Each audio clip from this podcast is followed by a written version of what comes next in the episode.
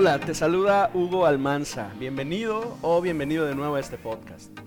Cuando escuchamos o meditamos en la palabra de Dios, esta tiene la capacidad de entrar a lo más profundo de nuestra alma y transformar nuestro corazón y nuestra mente. Así que esperamos que este podcast te bendiga y ayude en tu caminar de fe con Jesucristo. Por favor, al final de este mensaje, comunícate conmigo a través de Twitter o Instagram con arroba Hugo Almanza. Y si vives cerca de Guadalupe o Monterrey, Nuevo León, nos encantaría que fueras parte de la familia de Coinonía Cristiana. Por favor, suscríbete a nuestra página de Facebook y permítenos estar en contacto contigo.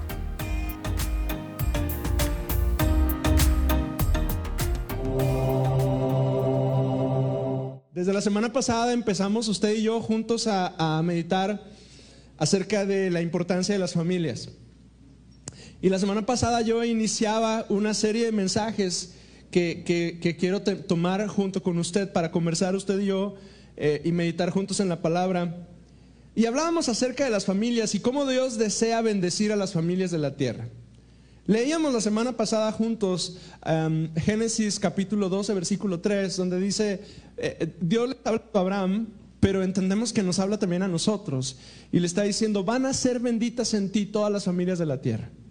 Y, cuando leemos ese pasaje nos apropiamos de esa promesa y yo le decía yo la, semana pasada, es una promesa para la iglesia, en el pueblo de Dios, aquí, entre nosotros, es donde se cumple esa, esa palabra que Dios le dio a Abraham. Van a ser benditas en ti las familias de la tierra. Al mismo tiempo, al mismo tiempo, el enemigo trata de destruir a las familias. Y aunque el mundo grita hoy que la familia ya no importa, nosotros entendemos que el ideal de la iglesia es ayudar a formar familias fuertes que logran sobreponerse y estar victoriosos ante los golpes del mundo. Hoy, si usted tiene su boletín con usted, hoy comparto algunos de los datos que yo mencioné la semana pasada. Y si los observa, en todos ellos el factor clave es la presencia o la ausencia del papá. Y hay una serie de información ahí, porcentajes, el sesenta y tantos por ciento de los que dejan la preparatoria, el no sé cuánto por ciento de los que se involucran en drogas, una cantidad increíble de, información de gente que no logra convertirse en, en personas, en hombres y mujeres de bien, a razón de la ausencia de los papás. Los niños pierden a sus papás y no hablo solamente de orfandad, porque las pierden debido a la separación o la simple ausencia emocional, aunque haya presencia física. Pero los niños pierden a sus papás en momentos en los que somos tan vulnerables. Y la pérdida del papá o de la mamá va a marcar el resto de nuestras vidas. Y lo terrible de esta tormenta en particular, de la pérdida del, papá o de la mamá, es que quizá es para la cual estamos menos preparados y más vulnerables. Al mismo tiempo, la ausencia de los padres es una de las heridas más difíciles de sanar, con más efectos en los individuos, que más dolores provoca, que más secuelas produce. La ausencia de papá o de mamá puede destruirle, literalmente destruirle la vida a una persona.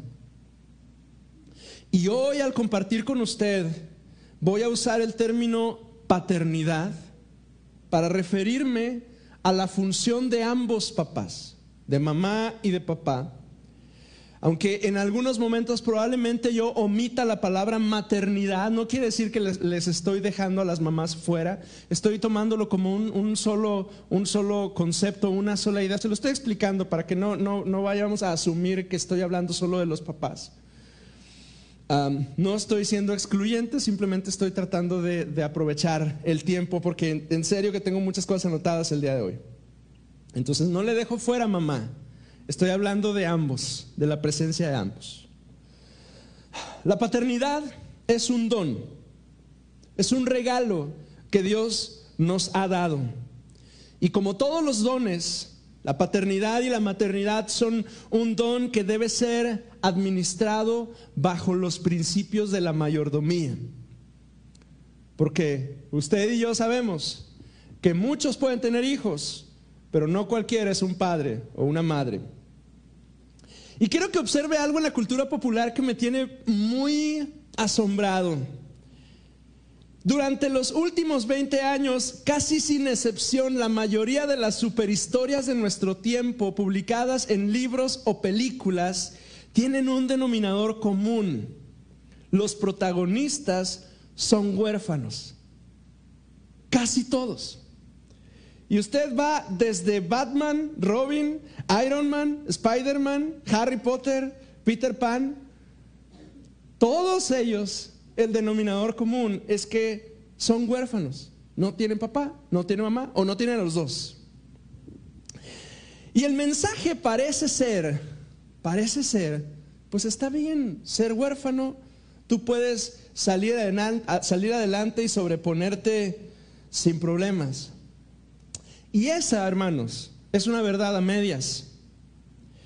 Por supuesto que con la ayuda de Dios y de, los nuestros podemos salir adelante, pero hay algo que hay, que hay que dejar muy en claro y es que la ausencia de papá o mamá, ya sea por separación, por divorcio o por muerte, la ausencia de alguno de nuestros padres, especialmente durante la infancia, es devastador para el desarrollo de un individuo. De alguna manera, somos una generación de huérfanos, somos una generación huérfana que se ha dejado guiar por modelos huérfanos que nos, dicen que todo está bien, que no pasa nada, que puede salir adelante. Y sí es cierto, pero, pero la verdad es que necesitamos la intervención de Dios y la restauración de Dios en nuestras vidas. La relación entre un padre y una madre y sus hijos es el blanco más buscado para destruir que el diablo y el mundo tienen. Y al mismo tiempo, la paternidad y la maternidad son sumamente valoradas por la Escritura. Observe lo que dice el Salmo 127, versículos 3 y 4. Yo voy a leer hoy la nueva traducción viviente. Téngame paciencia, es un poquito diferente a sus Biblias o a lo que está en la pantalla, pero escuche la palabra de Dios. Los hijos son un regalo del Señor son una recompensa de su parte. Los hijos que le nacen a un hombre joven son como flechas en manos de un guerrero. Qué feliz es el hombre que tiene su aljaba llena de ellos. No pasará vergüenza cuando enfrente a sus acusadores en la puerta de la ciudad. Qué bonito salmo. La oportunidad de ser padres y madres es un regalo de Dios es un don de Dios. El acto biológico y la capacidad de procrear no significa ser un padre o una madre. De hecho, muchos tienen hijos, pero no toman la función de padres. Entonces, ello quiere decir que hoy más que nunca necesitamos prepararnos, aprender y enseñar cómo ser padres fuertes. La labor, quizá la labor más importante que un hombre o una mujer de Dios tienen es preparar a la siguiente generación para conocer a Dios y equiparle para ser la iglesia del presente y del futuro. O sea, su trabajo y mi trabajo es preparar a esa bola de chiquillos que están del otro lado de la pared para que ellos se conviertan en la iglesia de hoy y de mañana. Y no hay quizá una responsabilidad mayor que esa. Nuestros hijos conocerán a Dios y serán su cuerpo en la medida que nosotros les enseñemos cómo hacerlo. Hoy más que nunca necesitamos padres y madres más fuertes que saben ejercer su paternidad y su maternidad y que tienen un liderazgo espiritual, yo le llamo de avanzada en la vida de sus hijos. Y hoy, mi, tarea el día de hoy es compartirles seis ideas, seis principios. Como siempre, no pretendo haber encontrado el hilo negro, no creo que sean los únicos, pero son seis cosas que yo creo que bien pueden convertirse en herramientas para usted y para mí, para bien guiar a nuestros hijos. Acompáñeme en ellos. El primero de ellos, tus hijos son una herencia, valóralos. Valóralos como una herencia. Una herencia es algo valioso que recibimos, es una riqueza espiritual que alguien nos otorga. No trabajamos por ella, simplemente somos los beneficiarios pasivos de un bien que llega a nuestras manos.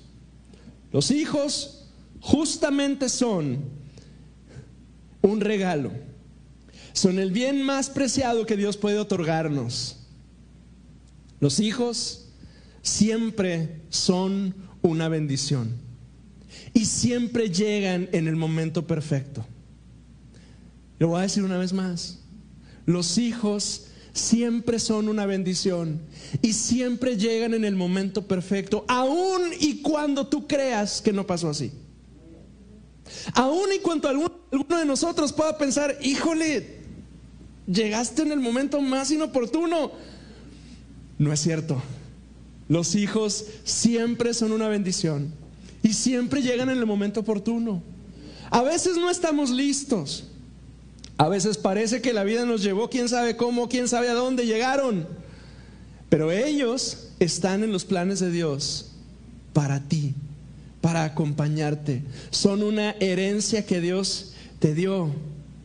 Yo he tratado de, grabarme esa frase aquí en la mente y en el corazón y compartirla tantas veces como puedo son una bendición de Dios. Siempre llegan en el momento perfecto. El Salmo 127 dice que nosotros le damos dirección a nuestros vástagos. De hecho, dice que es nuestra responsabilidad darle dirección a nuestros hijos. Ello significa que yo debo ser intencional en dirigir a mis hijos. En muchas áreas, especialmente en la fe.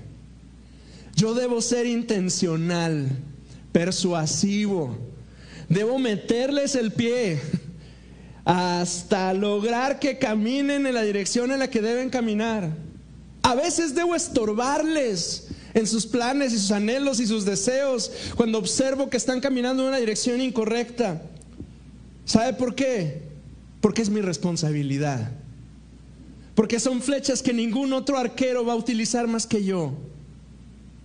Debo ser intencional en dirigir a mis hijos. La educación en la fe de tus hijos. Escuche bien esto.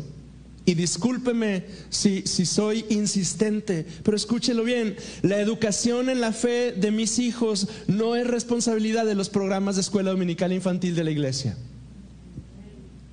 Ni de la iglesia. La educación de la fe de tus hijos es tu responsabilidad así como la de los dos míos que andan por ahí es mi responsabilidad.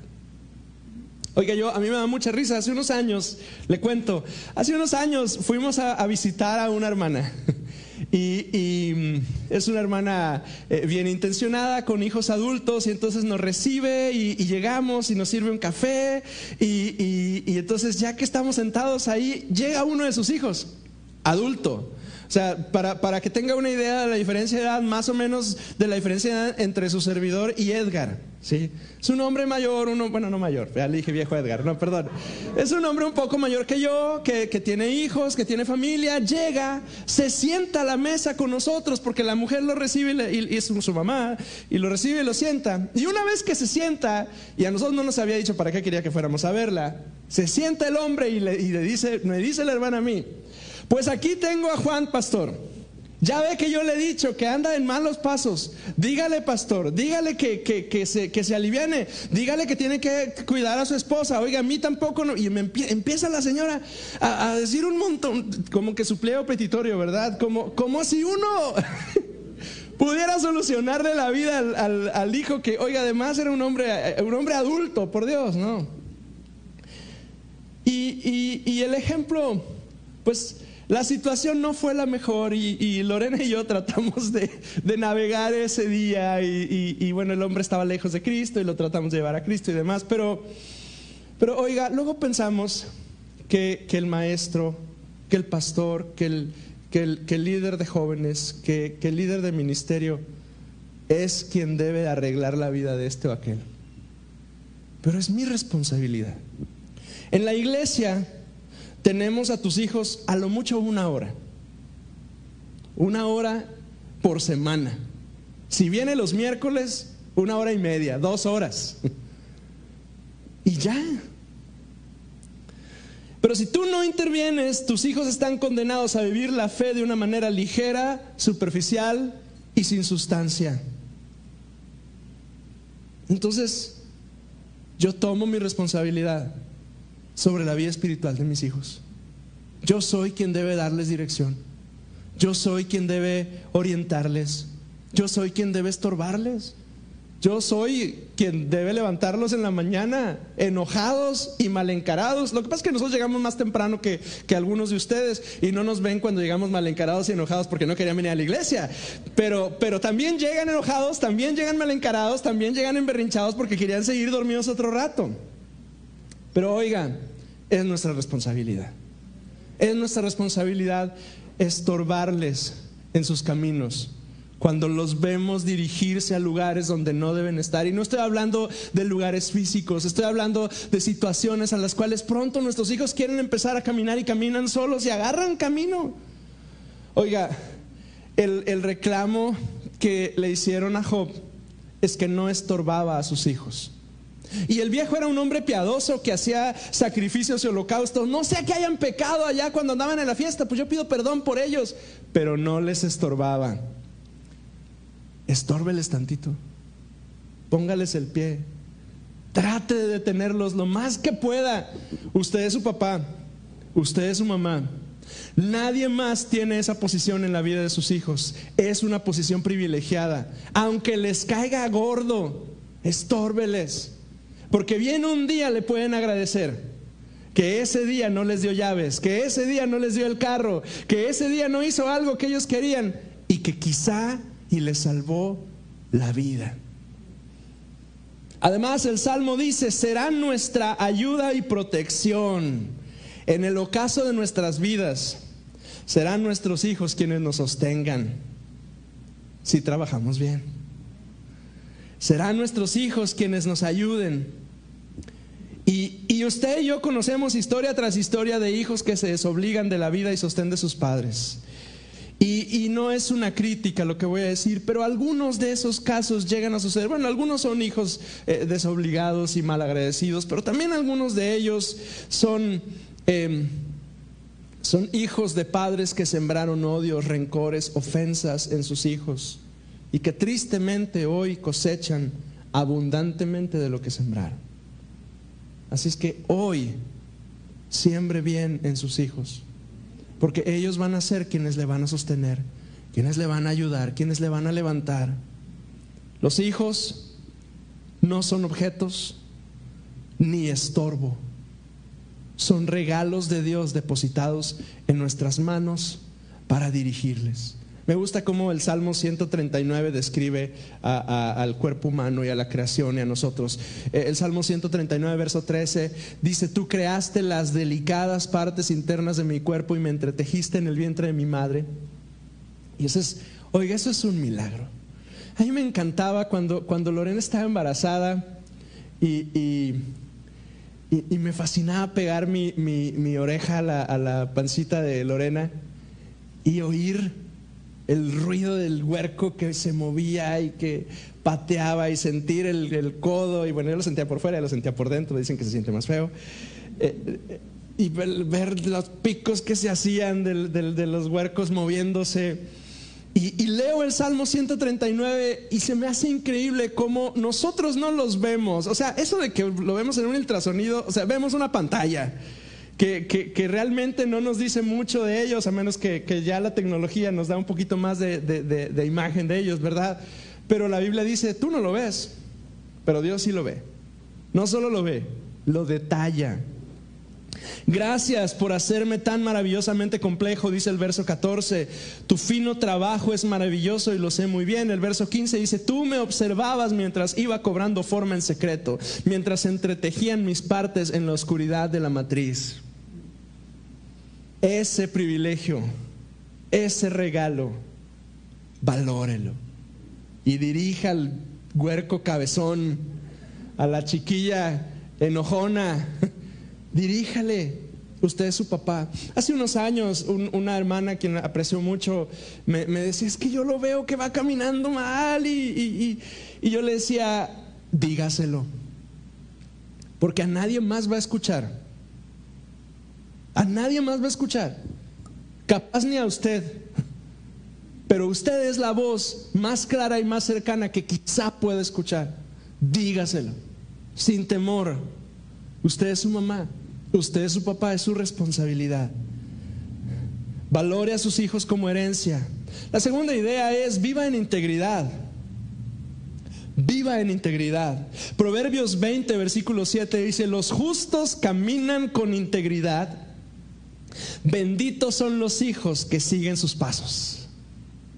Lo digo otra vez, los justos, Proverbios 20, versículo 7, los justos caminan con integridad. Benditos son los hijos que siguen sus pasos. ¿Sabe? Como sea que usted camine, sus hijos van caminando detrás de usted. Ese, eh, el, el, autor Pablo Hoff dice, el aprendizaje social y moral del niño comienza en el hogar y es el resultado de la identificación con sus papás. Así que nada es más importante en la formación de la personalidad del niño que el ejemplo que los padres dan con su propia vida. Alguien dijo, no podemos evitar vernos reflejados en las faltas de nuestros hijos. Y esa es una realidad que nos desnuda.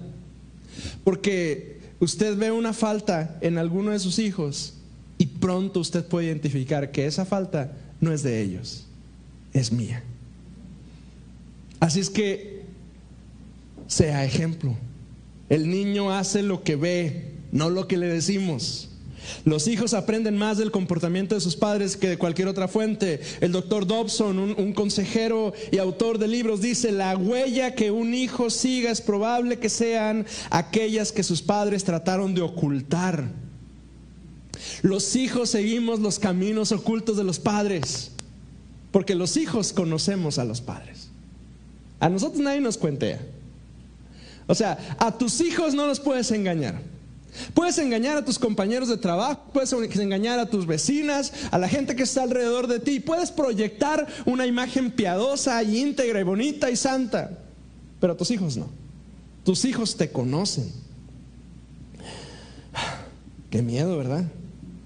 Proverbios capítulo 4, versículos 10 y 11 dijo, dice, hijo mío, escúchame y haz lo que te digo y tendrás una buena y larga vida.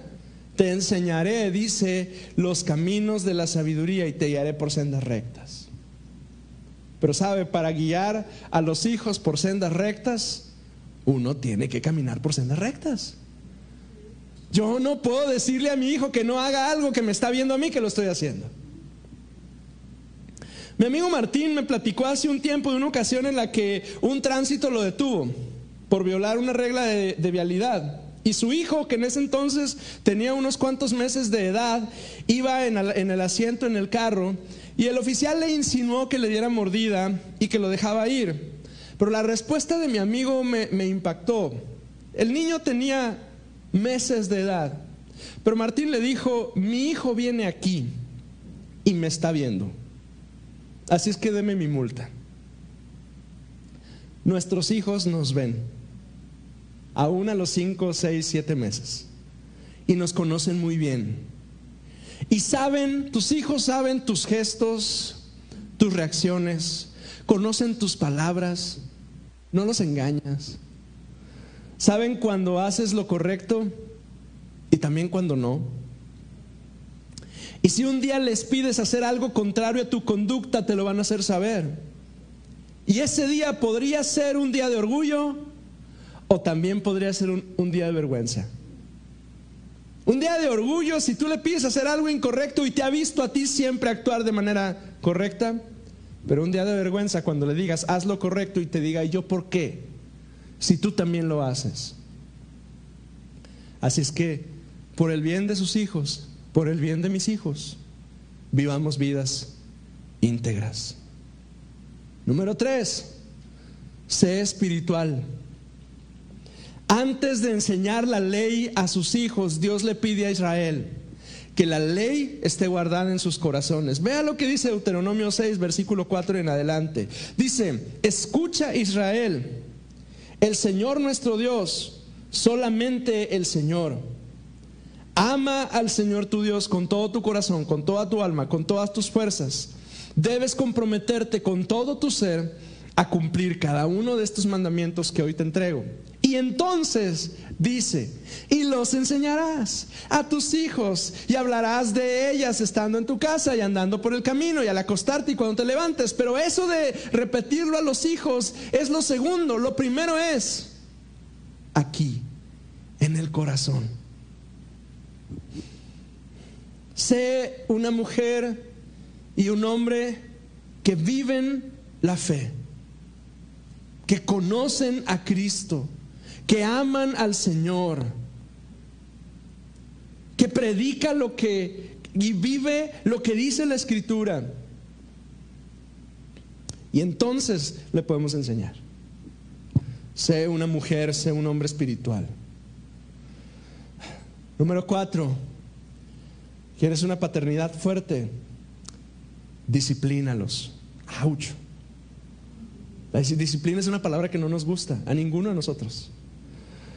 Proverbios 29, versículo 15 dice, Proverbios 29, 15, la vara y la corrección dan sabiduría, mas el muchacho consentido avergonzará a su madre. La vara y la corrección dan sabiduría, mas el muchacho consentido avergonzará a su madre. Disciplina Disciplina es un acto de amor. La disciplina es necesaria. Y la disciplina de los hijos le corresponde a los papás, a nadie más. Usted tiene hijos, es su responsabilidad disciplinarlos. La disciplina es importante, pero exige de nosotros sabiduría y entenderla porque la falta de disciplina puede causar que el niño sea inseguro. Y el exceso de disciplina o la disciplina mal aplicada puede causar que el hijo sea agresivo. Entonces, exige de nosotros sabiduría, entendimiento.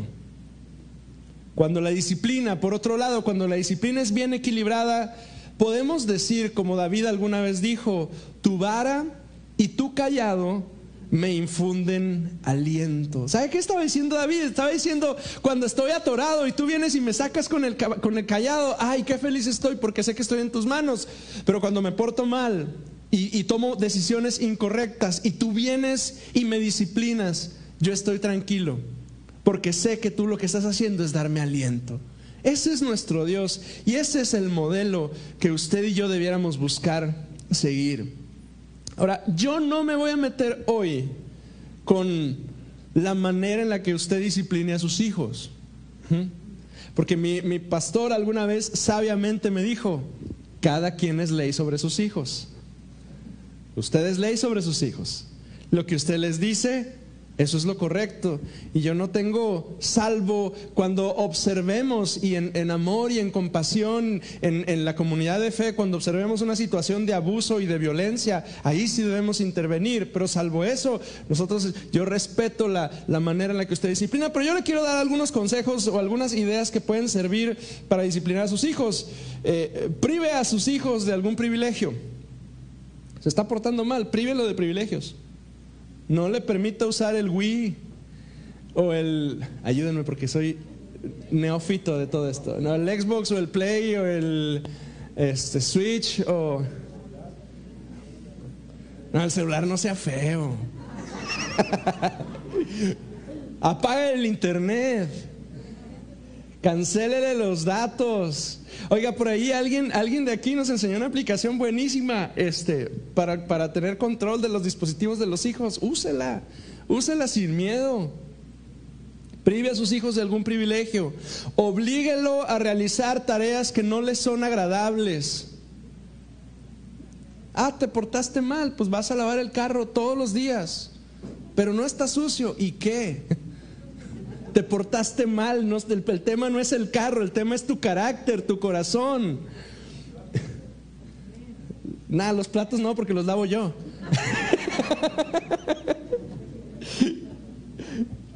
Oblíguelo a realizar una tarea no agradable. Enséñale límites definidos por usted y respételos y haga que los respeten. Aquí llegas, yo, fíjese, yo, yo, le, yo le he platicado a Lorena, eh, mi hora de llegada en casa hasta los 17 años y 10 meses que viví en mi casa era a las 10 de la noche. Y la razón era porque vivía en un pueblito muy chiquito, en Dolores Hidalgo, y los camiones dejaban de pasar a las 9 y media de la noche.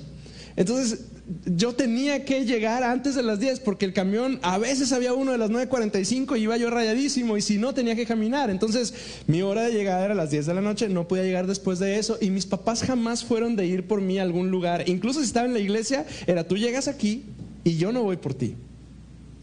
Entonces cuando viví yo solo, y yo viví solo desde los 18 años en la ciudad de Querétaro, adivine a qué hora llegaba. Oiga, a las nueve y media me daba una ansiedad por estar en la calle y yo tenía que moverme ya para llegar a mi casa y no me esperaba nadie y nadie me fiscalizaba la entrada, pero yo llegaba a las 10 de la noche. Así, cuando yo llegué aquí a Monterrey y, en, el, seminario en Monterrey, en el centro había la regla, en ese entonces, ya me dijo Víctor que ya cambió, en ese entonces la llegada era a las 10 de la noche, probablemente Edgar y Carla se deben acordar porque alguna vez seguro me llevaron para allá. Oiga, a mí me daba una ansiedad no, no estar a tiempo. ¿Qué pasaba? Nada. Ni se daban cuenta que llegaba yo tarde. Pero algo había aquí y en mi conciencia que me decía, esto es lo correcto. Porque las reglas bien instruidas a nuestros hijos se van a convertir en una norma en sus vidas y van a regirnos por el resto de nuestras vidas. Y así como esta que yo le platico, seguro usted tiene alguna así. O sea, usted hace algo porque así se tenía que hacer y punto. Porque en algún momento en casa definieron límites y usted no los pudo transgredir. Los límites son buenos, son saludables, nuestros hijos los necesitan y es una manera en la que podemos disciplinarlos. Número 5, asegúrese que sus hijos conozcan a Dios. Porque Dios espera, escúcheme bien, Dios espera que tú le enseñes a tus hijos a amarle no es labor de la iglesia, es labor tuya. Fíjese la promesa que Dios le da a Abraham en Génesis 18. Génesis 18, 19 es un, es un paquete de, de, un pasaje muy completo en el cual Dios está hablando acerca de Abraham. Pero, pero mire, me fascina el versículo 19. Una de las razones por las cuales Dios bendijo a Abraham y lo tomó es esta. Es Dios hablando. Porque yo sé que mandará a sus hijos a su casa después de sí, que guarden el camino de Jehová, haciendo justicia y juicio para que haga venir Jehová sobre Abraham lo que ha hablado acerca de él. En otras palabras, Dios dice, yo lo elegí porque yo sé que este viejo va a dirigir a sus hijos a que me amen. Que diga eso el Señor de ti. Que diga eso el Señor de mí. Que el Señor pueda decir de nosotros, yo lo llamé porque yo sé, yo sé que Gabriel va a dirigir a sus hijos. Yo sé que Héctor va a dirigir a sus hijos. Yo sé que Edgar va a dirigir a sus hijos. Yo llamé a Edwin, yo, yo lo llamé a él porque yo sé que él va a dirigir a sus hijos, a su familia, hacia mí. Que diga eso el Señor de nosotros. Número 6. Hazte presente en la vida de tus hijos. Hazte presente en la vida de tus hijos. Nadie puede tomar el lugar de un papá y una mamá en la vida de nuestros hijos. Es tu lugar. Así es que hazte presente. Le quiero leer algunas ideas que yo escribí hace algún tiempo sobre esto. Si tú tienes hijos pequeños, hazte presente en sus vidas dirigiéndolos. ellos están aprendiendo a hacer y hacer. Así es que acompáñalos en el proceso. Y el proceso es divertido, es retador, es abrumador. A los chiquitos hay que enseñarles literalmente todo a lavarse los dientes, a peinar, a caminar, a ponerse calcetines, lo que sea. No permitas que alguien más lo haga. Sé tú quien le dirige, quien está ahí con él, con ella. Instruyele. A menudo, nuestros pequeños no hacen eh, las cosas mal por malintención, sino porque los instruimos mal. A menudo nuestros huercos hacen algo y les sale horrible y no fue porque sean malos hijos, ni fue porque sean, eh, eh, fue porque no les dijimos la manera correcta como se hacía. A menudo nuestros chiquitos solo necesitan instrucción, la instrucción correcta para proceder bien. Si tienes hijos pequeños, abrázalos, bésalos, muéstrales cariño. Nuestros hijos, especialmente nuestros varones, necesitan de mi papá y necesitan que yo sea afectuoso con ellos. Y a menudo yo escucho hombres que dicen, es que yo no viví así, nadie fue así conmigo. ¿Y qué? Aprende. No sabías manejar y aprendiste, ¿no? No sabías cambiar pañales y aprendiste, digo, espero. Sí, ¿no? No sabías cambiar un foco y un día tuviste que hacerlo. Así que aprende. Tus hijos, hombres, Varones, tus hijos hombres necesitan que tú seas cariñoso con ellos. Necesitan saber cómo es un hombre de verdad. Lo necesitan desesperadamente. Y el único modelo que ellos tienen eres tú. Sé intencional, sé afectuoso. Fórzate a ser cariñoso con tus hijos y con tus hijas. Puedes aprender, inténtalo. Si tienes hijos jóvenes, aconséjalos, conviértete en su consejero. Toma todas las oportunidades que te sean posibles para dialogar con tus hijos. Y, y, si son adolescentes y jóvenes, necesitas estar consciente de que en ese diálogo va a haber retroalimentación. De que cuando te sientes a platicar con tus hijos, ellos te van a responder, no nada más te van a escuchar en silencio está consciente de la retroalimentación. Escucha sus opiniones. Su opinión también cuenta. Escúchalos y demuéstrales a ellos que estás atento a lo que ellos te están diciendo. Ellos están forjando sus opiniones. Escúchalos. No los critiques. No los corrijas. Simplemente escúchalos. Lleva, lleva a tu hija adolescente a una cita. Enséñale cómo un caballero debe comportarse con ella. Ábrele la puerta. Instruyela, ámala, que sepa que tú estás ahí presente. Habla con tus hijos de temas difíciles, no lo evadas, te necesitan. Si tienes hijos jóvenes, delega responsabilidad, confía en ellos, delégales cosas, encárgales cosas importantes, no nada más las tortillas. No, encárgales cosas importantes. Me encantó. Estaba platicando hace ratito. ¿Dónde estás, Favo? Ya, te perdías. Que acá está. Favo llegó hoy, hoy a, la iglesia. lo voy a platicar. Favo llegó hoy a la iglesia y él venía sentado en el, asiento del, copiloto y venía manejando eh, Gadiel. Y le dije, ¿cuándo llegará el día en el que yo pueda llegar así sentado y el chamaco pueda ir caminando? Y, quienes nos ha tocado conducir con, el papá al lado sabemos que es odioso, ¿verdad? Párate, espérate, eh, cuidado, alto. O sea, los papás somos así. Delégueles, confíe en ellos, lo pueden hacer bien. Es más, a lo mejor esta lo hacen mejor que nosotros. A tus hijos jóvenes enséñales el principio de la rendición de cuentas. La mitad de los conflictos relacionales se resolverían si pusiéramos en práctica el principio de rendición de cuentas. De Santiago 5:16. Enséñale a tus hijos que está bien ser vulnerable delante de alguien más, que necesita un amigo con quien pueda abrir su corazón y confesar sus peores errores, sus pecados, sus fracasos. Y Dios te dé el privilegio de que tú puedas ser ese amigo con quien tu hijo puede confesarse. Oro porque eso pueda suceder en tu vida, hermano. Que un día tus hijos puedan venir contigo y puedan confesarte una de esas cosas espantosas y tengan la confianza de decir, ayúdame, ora por mí, porque no sé qué hacer. Crea un ambiente de confianza con tus hijos varones si tú eres hombre, con tus hijas mujeres si tú eres una mujer y haz el esfuerzo por enseñarles este principio, tú mismo siendo vulnerable sobre tus luchas y tus frustraciones con ellos. Porque ya cuando tienen 15 años, lo que les podías enseñar ya se les enseñaste. Ahora ellos están viéndote a ti cómo se es un hombre y cómo se es una mujer. Enséñales así.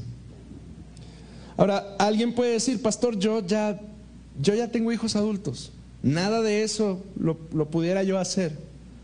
Bueno, si tú tienes hijos adultos, todavía Tu paternidad todavía está presente con ellos. Escúchalos, aconséjalos.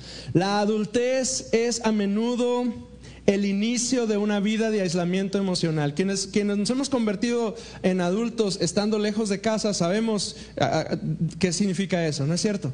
O sea, es decir, ah, a mí me tocó ser adulto muy lejos de la casa de mis papás y pronto nos aislamos, nos cerramos, nadie nos puede escuchar. Los padres de hijos adultos son un manantial de sabiduría donde deben abundar las buenas conversaciones. Es el momento de tener conversaciones profundas con tus hijos, de dejar la superficialidad y sumergirte a hablar de las crisis existenciales que enfrentaste y cómo las superaste. Yo recuerdo tanto, yo estaba a punto de, iniciar el ministerio y tuve una de las conversaciones más profundas que he tenido con mi mamá en ese momento. Y ella me platicó cuando ella, mi mamá fue profesora, está retirada ya, pero fue profesora de educación primaria. Estudió en Ciudad Victoria, Tamaulipas y su plaza se la dieron en Jerécuaro, Guanajuato. ¿Usted sabe dónde es Jerécuaro? Ni yo. O sea, es un lugar, quién sabe dónde está. Ella cuenta, ese día ella me platicó que mi abuelo y ella viajaron de Ciudad Victoria a San Luis Potosí, de San Luis Potosí a Celaya, Guanajuato, y en Celaya, Guanajuato llegaron a la central y había un mapa y buscaron Jerécuaro y no lo encontraron. Y, estuvieron preguntando en, dónde tenían que ir a, comprar el boleto para llegar allá. Mi, abuelo, el viejo, finalmente encontraron otro mapa donde sí estaba, compraron el boleto, llegaron hasta, hasta allá, no sé cuántas horas de camino, era una comunidad rural, llegaron, buscaron un lugar donde mi mamá pudiera hospedarse y ese mismo día el viejo se regresó. Y ese día mi mamá compartió conmigo lo que sintió lo que estaba pasando en su mente. Una jovencita de 20 años, 19, 20 años de edad, o sea, terminó la secundaria y luego estudió la normal, que está sola contra el mundo. Para ese entonces yo ya no tenía 20 años de edad, yo ya tenía como 24 años. No me sentía tan desprovisto, pero ese día yo, yo, yo pude ver esa crisis de mi mamá y, y me fortaleció. Papás, sé el lugar de refugio cuando tus hijos adultos necesiten volver a casa, porque todos necesitamos un refugio de vez en cuando. Y, el problema es que los adultos encontramos refugio en los bares o en los brazos de una mujer o de un hombre que no es nuestro cónyuge, o en medicamentos controlados, o en un montón de cosas. Hermanos mayores que tienes hijos adultos, sé tú el lugar de refugio para tus hijos. Y alguien puede decir, pastor, yo no tengo hijos. Pues si no tienes hijos, tú también tienes una paternidad espiritual sobre una generación de gente, de niños, de chamacos, de jóvenes que necesitan ver en ti el ejemplo de alguien que sigue a Cristo. Administralo también.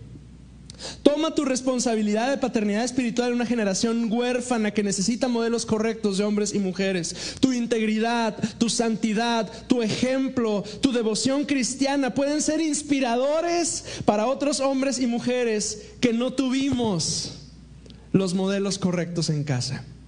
Yo quisiera decir que no sé qué hubiera sido de mí si yo no hubiera llegado a la iglesia. Pero sabe, con el tiempo me doy cuenta que yo sí sé qué hubiera pasado conmigo si Cristo no hubiera rescatado a mi familia. Sí sé qué hubiera pasado conmigo. Sí sé en la cantidad de cosas en las cuales yo pude estar y pudiera hoy estar involucrado. Si no fuera porque llegué a una iglesita, es una iglesia chiquita, 50 personas yo creo que se congregaban y son muchos. Pero encontré ahí hombres y mujeres íntegros a quienes yo pude seguir. Esa eres tu iglesia. Yo quiero que, concluyamos el día de hoy. Yo sé que ya tomé más tiempo del que normalmente tomo. Pero, pero yo creo que Dios está llamando a hombres y mujeres en este lugar a convertirse en los padres que deben ser. Ya sea que tú no tienes hijos aún, pero tienes planes de tenerlos. O que no tienes hijos, ni tienes el deseo de tenerlos, pero tienes una responsabilidad delante del Señor. O quizás si los tienes y están chiquitos y estás lidiando con problemas de hijos chiquitos. O quizá tienes hijos medianos y adolescentes y estás lidiando con problemas de hijos adolescentes. O quizá tienes hijos adultos que están caminando lejos del Señor. Como sea, hay un llamado de Dios para ti. A fundamentar tu paternidad y tu maternidad en el Señor. A clamar al Señor para que el Señor te ayude. Y yo quiero decírselo de parte del Señor. No es tarde. No es tarde. No es tarde. Aunque creas que ya pasó el tiempo, no es tarde. Aunque creas que ya no hay mucha solución, no es tarde. Aunque tú puedas decir, híjole, si hubiera escuchado esto hace 10 años, no es tarde. Incline tu rostro, por favor. Espíritu Santo, yo te doy gracias porque yo sé que tú estás hoy con nosotros. Yo sé, Señor, que tú Así como, como tienes conmovido mi corazón desde, desde que empecé yo a preparar esto para, para, mi iglesia, Señor, así como tú has conmovido mi corazón desde hace tanto tiempo que, que he estado meditando en estas, estas cosas que hoy puedo compartir con mis hermanos, así, Señor, tú estás trabajando en el corazón de mis hermanos este día. Yo sé, Señor, porque sé lo sensible que es mucho de lo que dije hoy. Yo sé que algunos de mis hermanos pueden no querer expresar mucho, Señor, al escuchar todo esto. Pero también sé, Señor, que tú que conoces lo profundo de nuestro corazón, preparaste este día para que varios de mis hermanos pudieran escuchar que no es tarde, que aún hay esperanza, que aún tú estás trabajando que aún, Señor, tú quieres alinearles hacia ti, que aún tú tienes planes buenos para ellos y para sus hijos, Señor. Yo quiero pedirte, Espíritu Santo, que en este día, Señor, tú que conoces lo profundo de nuestros corazones, que tú puedas obrar en nosotros y nos acerques a ti. Señor, queremos ser buenos padres. Queremos ser buenos padres. Pero la única manera como vamos a lograrlo es siguiendo tu ejemplo. Ayúdanos, Señor. Queremos ser hombres y mujeres íntegros, Dios, que caminan hacia ti en tu voluntad. Ayúdanos, Señor. Porque si tú no intervienes, si tú no estás con nosotros, no lo vamos a lograr, Señor. Pero hoy queremos decirte, dependemos de ti. Hoy yo en primera persona, yo te digo, dependo de ti, te necesito, Señor. Ayúdame. Ayúdame a dirigir a esos dos, Señor, que están allá, que pronto mi carácter y el suyo chocan tanto y es tan difícil, Señor. Pero tengo el privilegio de dirigirlos hacia ti. Ayúdame. Si usted se identifica con esto que acabo de, orar, póngase de pie y si, si su esposo o su esposa está junto a usted, tome la mano de él o de ella y oren junto conmigo y díganle conmigo al Señor, Señor, ayúdanos. Porque si tú no nos diriges, si tú no nos enseñas, si tú no nos ayudas, Señor, a dirigir a nuestros hijos, a nuestras hijas, no vamos a poder, Señor. Pero Dios, hoy confío, Señor, que tú estás dotando, llenándonos de sabiduría, de inteligencia, que estás abriendo nuestros ojos, Señor, ante eh, tantas situaciones que quizá habíamos dejado a un lado, que habíamos ignorado o que voluntariamente habíamos puesto al lado, Señor. Y hoy nos llamas, Señor, a ser buenos padres. Ayúdanos, Señor. Y si usted ora de esa forma, y puede hacerlo, levante sus manos al Señor conmigo y dígale conmigo al Señor, Señor, yo te necesito. Yo necesito tu ayuda para ser un buen padre. Yo necesito tu ayuda para ser una buena mamá. Yo necesito tu instrucción. Ayúdame, Señor. Te necesito. Enséñame, Señor. Enséñame, Señor.